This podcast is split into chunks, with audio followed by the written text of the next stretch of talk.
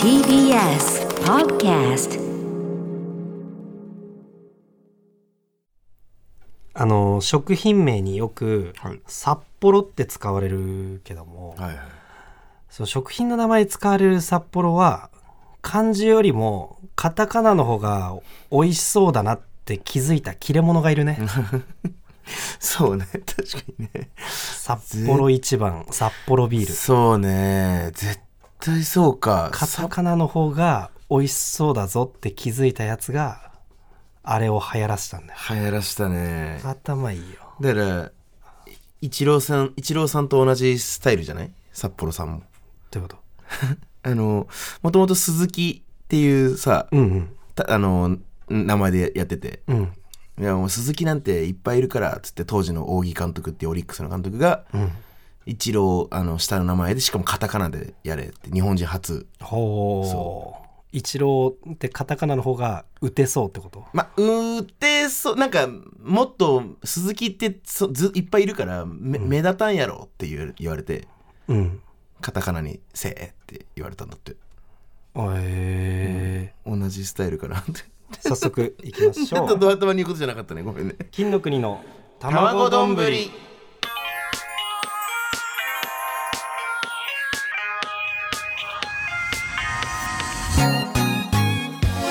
改めまして金の国の桃沢健介です。渡部おにぎりです。おにぎり。マイナビラフターナイト後半の30分は僕たち金の国が担当します。え金の国の卵丼この番組はラジオです。よろしくお願いします。ラジオです。よろしくお願いします。えー、前々回というか、まあ、2月の初め頃から僕はダイエットしてるということでね、そうですね。えー、2月中になんとかお。70キロを切りたいということで、うん。え先週が71.5キロ、うんうんで今週が2月中は最後のし、えー放送になるんだけども、そうだね。えーさっき測ったら70.1キロ。あおおもうもうもうもう本当に手前まで来ててで来週の収録が3月1日なの。はいはいはい。ですよね。だからそこで測って、えー、60キロ台だったら目標達成っていうことにちょっとさまあそうだねもらえないなと。2月はねどっちしろうん。日数が少ないからな、すごくない？おおすごいね。すごい俺ちょっとおーこなんかここまでいけたかっね。そうやっぱ難しいじゃん桃酒の体重で落とすのって。で俺もさ、うん。ちょっとサボり気味になってるわけ。あそうなんだ。うん、うん。まあ、昨日とかちゃんとやったんだけどちょっとなんか夜食べちゃう時もあったりとか、うんうん。もうね6時以降抜いてるみたいななんか倖田來未みたいな生活しちゃうんだけど それなんだを昨日とかちょっと最近やめてたのもあってうわ増えてっかなって思ったあらー。ちゃんと減っててはいはい今までどんだけ食ってたんだっていうことだよね。で今までが良くなさすぎたっていうので、今痩せてる分は、まあ、この先どうなのかなんだけども。このさ収録日がさ毎週せ、水曜日うんに収録じゃん。うん。だから水木金土あたりまでサボりがちっていうちょっとない？これあるある。ああそれちょっとわかる。で日月火で絞ってきてちゃんと水に向けて照準に行くみたいな。うん。で俺水曜日のラジオ終わりの夜は結構バイキング行ったりしてた。正直ねご褒美は別にいらんけどね。嬉しいけど俺は減ってるのが嬉しいから、うん。でもなんか、うん。木金サボりがちはすごい木金ねちょっとちょっとさいやちょっとね今日はね、この収録してる時間がね、うん。えー今12時になったばっかりで、うん。いつもとは違うもうでっかい窓のスタジオで、ねそうねなんか。日の光がこうこうと差し込んでて、うんすごいね。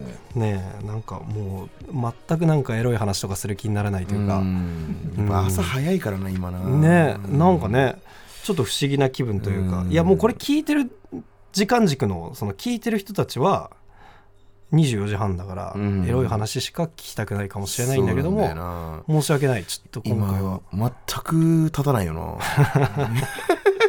いつもはあんなにあんなに立った状態で収録してるのに。銀での話してるのに。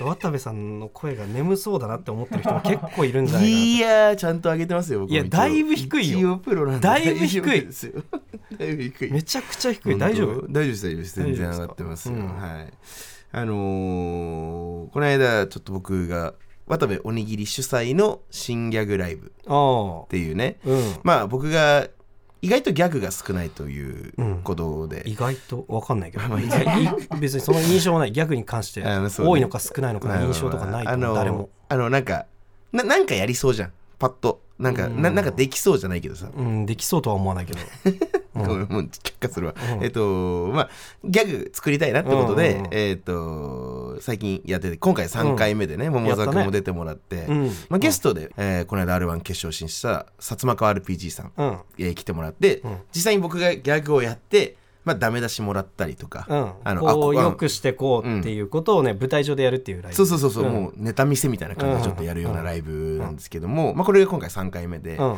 であのーもともとメンバーには入ってなかったんだけどあのラパルフェの鶴くんうん、同じくね。事務所の。R1 決勝行ってる、はいはいはい阿部寛ウッディでもうのモノマネでおなじみの、っていうのね、そうあの子もこの間ね決勝進出決まって、でまああのーすごいね金の国とは仲良くて、うん。あのーなかなかねえっと忙しいしなんかライブでネタを試す時間もちょっとあんまりないっていうことで、うんうんうんちょっとどっかネネタできる場所ないですかねみたいうん。な相談を受けたから、うん。まあもうもうもう全然うちうちうち使ってよっていうあれも 言い方もあれだけどもまああの鶴くん来てさでまあでも一応そのギャグをやるライブだから、うん。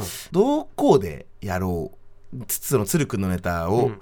どこでやるが一番見やすいかなっていうので、まあまあとりあえずもうオープニングで最初俺と桃沢君の薩摩川さん出てっていろいろ話してからじゃあ最初に鶴くんのネタ見てもらいましょうかって言って、うん。でや、えー実際にやってもらう感じになったじゃうん。ん流れ的にね、で実際にやってもらってまあやっぱりね r 1で決勝に行くぐらいのねもちろん実力の者ですし、鶴もちろん面白いんで、うんうん。もうめちゃくちゃ受けてさ、うん。すごい会場も盛り上がって当に面白かったうね、ん、もうねん俺らもちょっとね袖というか後ろで見てて、うん。あれ見れたらいいね決勝あでね。れ見れたらいいねと思うようなね、うん。ネタで。すっごい面白くてさ、でそれが終わってから俺のギャグ。うん。まあ、約20個ぐらいをね、うん。やるっていうライブでさ、あの完全にピークがそこだったな 鶴の鶴のネタになっちゃったな鶴のネタのとこはピ、うん。いやあどうだろうね。いやでもね危険だなと思ったのよさこれえ？最初。鶴のネタが一番受けちゃったらどうしようかなとは思ってたの。ああ いやこれがね本当に不思議なもんで、うん。まあ、この新逆ライブが3回目で僕が2回目からこう出てて。あそうか初回はねもう初回は俺はいなくて、はい怪奇イエスどんぐり RPG さんがそうそう3人ゲストでね。そう。でも海輝さんが忙しいからさなかなかちょっと3人でお呼びするのはなかなかってことでね。で1回目が終わった後に、うん。薩摩川さんが渡部のギャグ面白かったよっていうのを俺に言ってきたのがあって、うん。ああそうだったんですねみたいな。でまあ2回目渡部が俺を誘ってきた時に、うん。あ俺も見ときたいなと思って、うん。で出ることにしたそうそうそう。それもうしかも俺から頼んでねちょっと見といてほしいなってことで。そうそう、うん。で見てたらあまあまあ面白いのもあるけどあ結構な確率で滑りもするんだなって思ってねちゃんとねそうなのよね。2回目俺は見てたのよ、うんはいはい。で2回目終わって楽屋帰ったら、うん。薩摩川さんが渡部あの1回目より2回目の今回のギャグの方が受けなかったなっていうのを、うんうんうん。っていうふうに思ったかもしれないけど、気にしなくていいから、そういうもんだよ。受ける時も受けない時もあるし、うん。これ本当に言ってもらったことだよね、でまああんま気にしなくていいから、ね。はいはいはいはいいう話をしての今回の3回目、はい。2回目よりも受けなくて。このさあのねやるごとにギャグのレベルがどんどん下がるなんてことあんのかとは思ったあのよねこれ本当にね、うん。ちょっとなんか、うん。まあもちろんねギャグライブをやりますってなってさ、うん。まあ2週間前とかうん。くらいからなんかちょっとずつ考えてって、うん。1週間前とかは結構さねうん。バーって考える感じなんだけどさ、うん。あのね本当にね、うん。1週間前ぐらいになって、はい何にも分かんなくなっちゃったの。うん、あ一回。そのなんかなあれ？面白いってなんだっけな？みたいななんか、うん。みたいな感じになって。で1回目2回目でやった感じで、うん。なんとなく僕はこういう系統のギャグうん。がウケるんだとかさ、うんまあそういうのってなんとなく分かってくるもんじゃん。うんうん。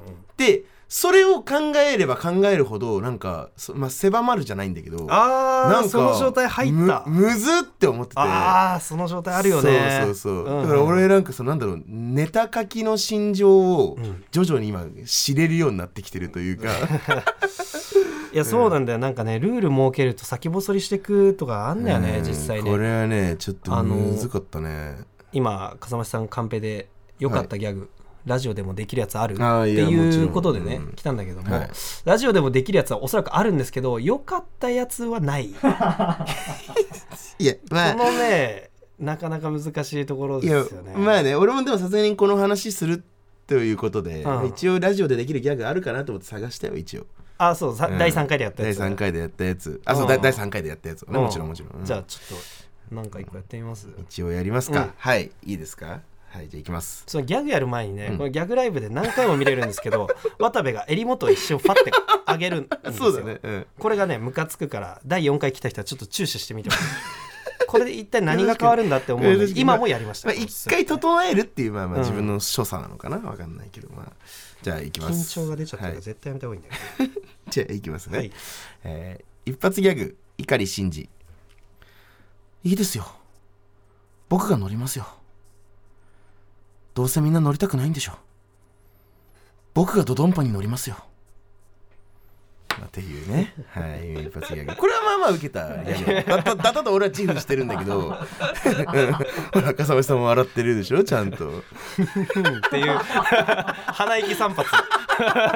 そうだまあいかんせん受けたやつなんですよって今ちょっと言いましたけど本当に今回一応ギャグを18個頑張ってねうん。ちょっと作ってうん。作った結果18のいや俺でもこれはね結構面白かったの覚えてる。これとこのネタでしょ？今のね怒り信じるでしょ、うん。えっとねあとまあみんながいいって言ったやつが動きのやつだったんだけどそうそうそう。あれがっつり動きなんだよね。2個。うん。これが2個。そうなのよ。今回18の2なのよ、いややばいね本当にやばい。確率が悪すぎてね。まあだからまあだからもうそういうもんだと思ったら、うん。もう36作って4当てにいかないと。そうだね、うん。そういう作り方してった方がうん。確かにね。いいよ。でも確かに。36もやる時間ないかもしれないけど。いやでもでもそういうか考え方ってことだよね。うん。うん。うん確かにね。もうちょっでと俺もねそのライブでうんギャグをやったんですあけど。そうそうそう。なんか薩摩川さんが、うん。もうあの実際あの桃沢も蔵王とかにねよく出てるから、ギャグとか作ったりしてんのっていうね、うん。なんか話になったりしてね、でもギャグやったんです。けど俺は3分の3受けたね。なんでなんだよ本当によ。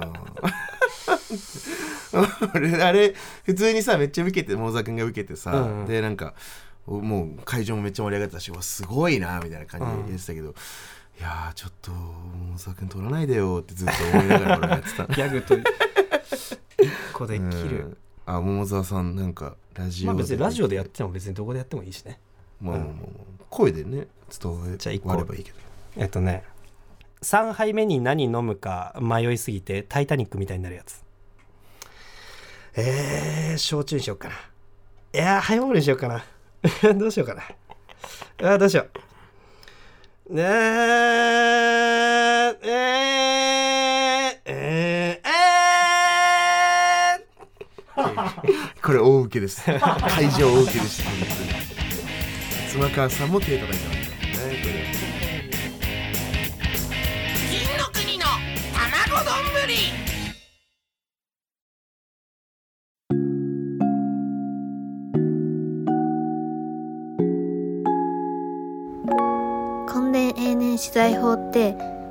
授業で習った後ちょっと流行るよね。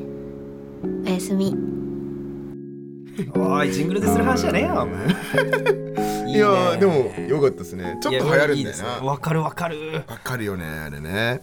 はいえー、ラジオネームたすきさんからね。はい。はいいただいた ASMR ジングル。はいはいはい。なんですけど一応本文はなしですね、うん。はい。でもわかるよね。めちゃくちゃわかる、うん。こんであとなんだっけ？あれもなんだっけ？あのみんなで旅旅行させるやつ。みんなで旅行させるあのやつ徳川がさなんかさみんなで旅行あ参勤交代。参勤交代。参勤交代全然流行んない流行んないかな？あれ？参勤交代流行るイメージ婚礼年の方が確かに流行ってるか根伝永年資材法は、うん。なんかいいんだね。ななんだ？リズムがいいね。いいよね。そうだね根伝永年資材法婚礼年したよ、うん、確かに。そうだね。今今言われたんですけど、ん。確かに ASMR ではない。よねこれねあるあるの時間になっちゃったね。まあでもねこんな感じでも全然こんな感じでもって言ったら失礼だか。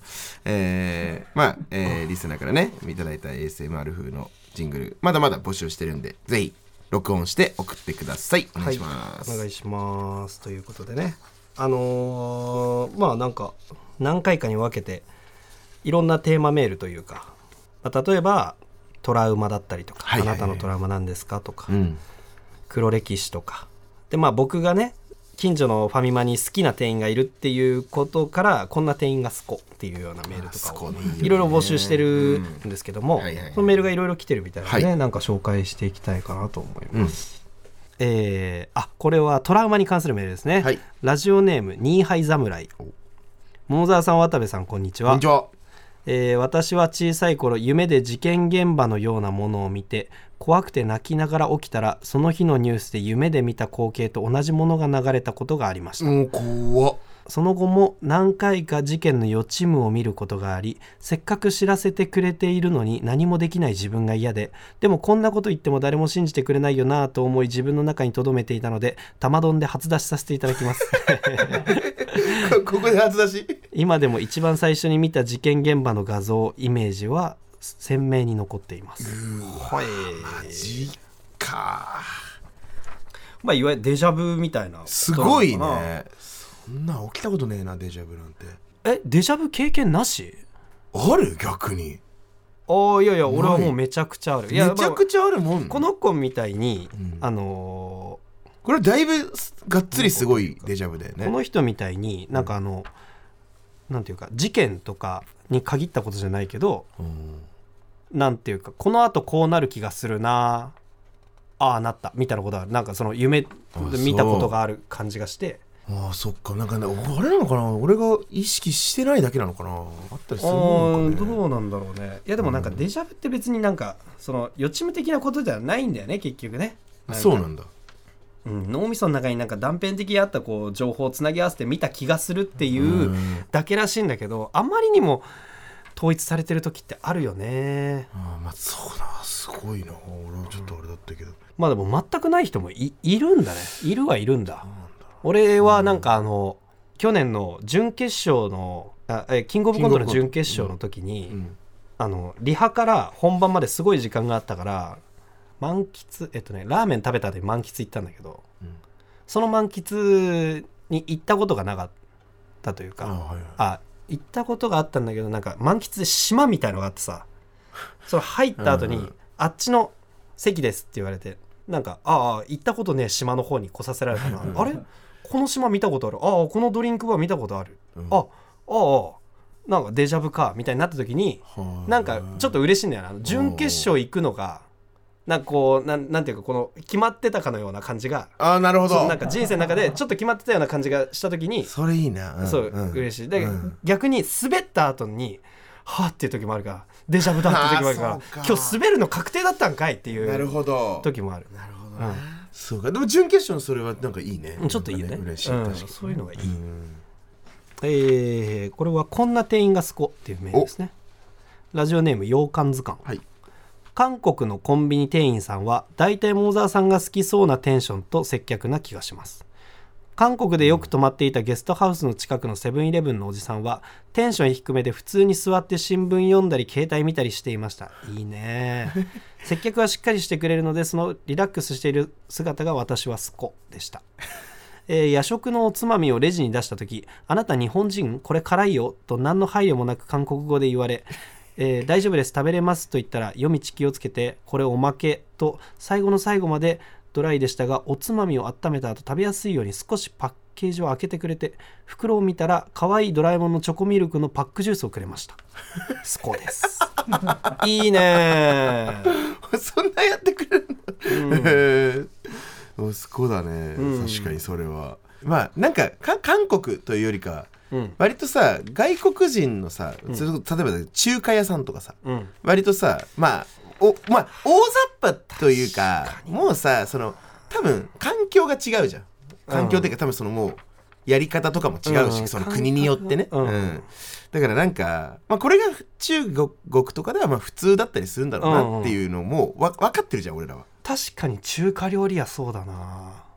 えーラスト。はい。あこんなおじさんすここんなおじさんすこ？そんなメールは あおじさんすこね、うん。はい。ラジオネームパイナップルえー小学生の頃ゲームセンターでメダルゲームをやっていた時の話です、はい。残りのメダルが少なくなってきてもう少しで終わってしまうという時にスロットで大量にメダルを獲得したであろう知らないおじさんが僕のメダルカップに何も言わずにメダルをお裾分けしてくれました。おお僕はありがとうございますと言いましたが、そのおじさんは振り返ることなくゲームセンターを後にしました。考えてみると少し怖い気もしますが当時はあのおじさんすことなりました。うーんいいですね。メダルまあ確かにメダルゲームって俺やったことないからそう？うん。めっちゃ好きそうじゃんいやいや。大沢君。バカにしてんの？いやいやしてないよ。バカにしてんだろ？してないけどでもあの男の子なんかみんな好きじゃん。だからそんなイメージ。えじゃあお前は好きなの？俺は好きだよ。ああそう。うん。んなな何をするゲームなの？これパチンコみたいなこと？いやいやた多分俺がイメージ今してるのはメダル増やすの？メダルそうそう増やしていくゲーうん。ムかなという、メダル増やしてどうすんの？増やしたらなんか景品と交換できるの？そういうのない。ないけどととにかくメダル増やすっていう行為が楽しいしそれそれやってるのも楽しかったね。最終どうなるの？例えばさ200枚ぐらい抱えてああ家帰んなきゃってどどどうなるの？いやでもそれを全部あの金に戻すはできないんでしょ？できないもちろんもちろん。全部。それをやったら犯罪？犯罪なの？これは犯罪なの？そう。そうちょだまああそう多分なんかカカードとかにうん。何枚分のちょちょちょメダルみたいな。メダル何枚分たまああはいはい次また遊びに来た時にこれをメダルとしてまたできますよみたいな。ああじゃあこのおじさんはそういうのもなしでその子に分けてくれる。うんそうそうそう。多分そうだと思うよ。えこのちょちょメダルするじゃん、ランランさん見て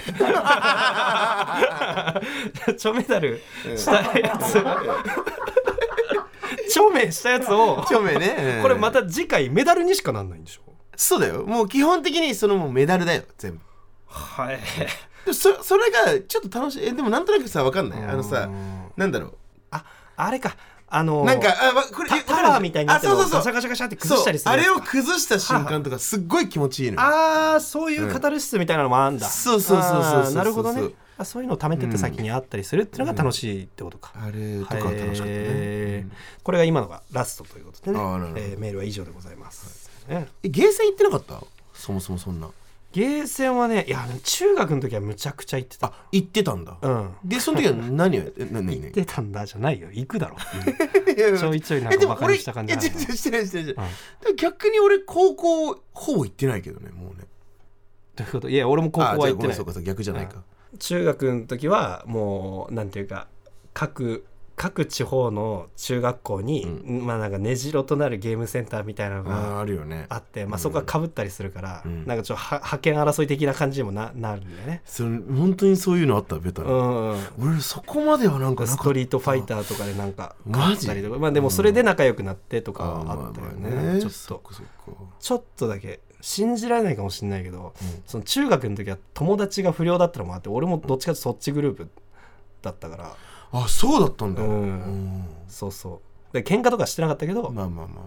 そうそう他校他校のやつと交流するなんかやんちゃじゃんちょっと。まあちょっとね。ちょっとやうん。羽伸ばしすぎでしょ。ちょっと伸ばしてるね だいぶ。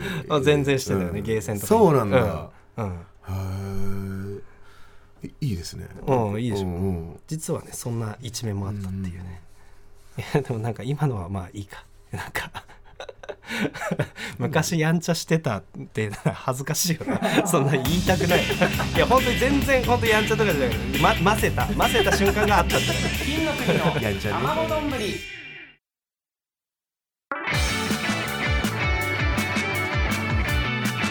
金の国の卵丼。ぶり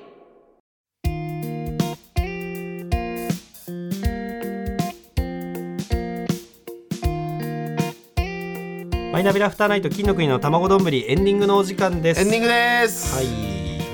ねあのー先週さネタパレをね先週のちょうど金曜日ネタパレで放送されたんです、僕らのネタが、でまああの渡部が女装してるネタで、うんうんうん。うん俺がサラリーマンの男みたいなね、女上司みたいな感じ。で、はいはいはい。大好きなネでまああの関節キスみたいなタイトルのネタをやってたんですけど、おう。それ終わった後にねちょっとエゴさしたら金の国って本当踊るキネマを汚くした感じだなっていう。最悪。感じのがあって。ね最悪。まあでも確かにな。え俺もってなったあそうだね。確かに金の国って書いてあったんだもんね。渡部だけじゃあない俺もなんだってなって。南さんより汚く。なっさんを汚くしたうん渡部。まあでも女装してたから余計になんだろうけそうだどな。うん。ちょっとショックだったってのもあったし。でなんかそのサスペンダーズさんがさあの、ん。金の国のななんだ中国版みたいな。自虐的になんかそんな風に言ってさ、で春と飛行機さんがさらにそれを受けてあの AV パロディ版みたいなこと言ってるけど そもそも俺らが踊るキネマさんを汚くした汚くしてるから。俺らもそっちの そうそうあれに入ってるもんね。全部踊るキネマさんの、なんか残骸。解散しちゃったじゃない。そのえー蛍桐山さんが。そうなんだよな。説明は何も言わずに解散するんだからさツーマンとかやったんだよ。やったよね。なんとこの番組はえ？ラジコのタイムフリー機能で1週間限定で聞けます。排他的経済水域。本編の再編集版とアフタートークは Apple Podcast、Spotify、Amazon Music など各種音声プラットフォームで聞くことができます。王政復古の大号令。すべてのメールの宛先はたまどん atmarktbs.co.jp です。Tamadon の atmarktbs.co.jp です。ハイドロプレーニング現象 素敵な。えまああの五感がいい3つね っていうことだと思うんだけどえーっと、うん。チリかな？排他的経済水域は、ね。王政復古の大号令は、えー日本酒だね、うん。ハイドロプレーニング現象は自動車教習。教習教習。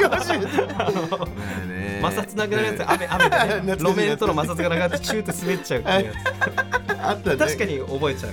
うん。そうね。だからコンデーネ時代法みたいな。やっぱ気持ちいいのね。気持ちいいね。こういう単語をね。気持ちいいの入ってくるんだよななんか気持ちいい単語あったらメール募集しますか？ら 気持ちいい単語教えてください。口が気持ちいいからね。ステッカーご希望の方は住所氏名をお忘れなくということで、この後は金曜ジャンクバナナマンのバナナムーンゴールドでお楽しみください、はい。ここまでのお相手は金の国の桃沢健介とまためおにぎりでした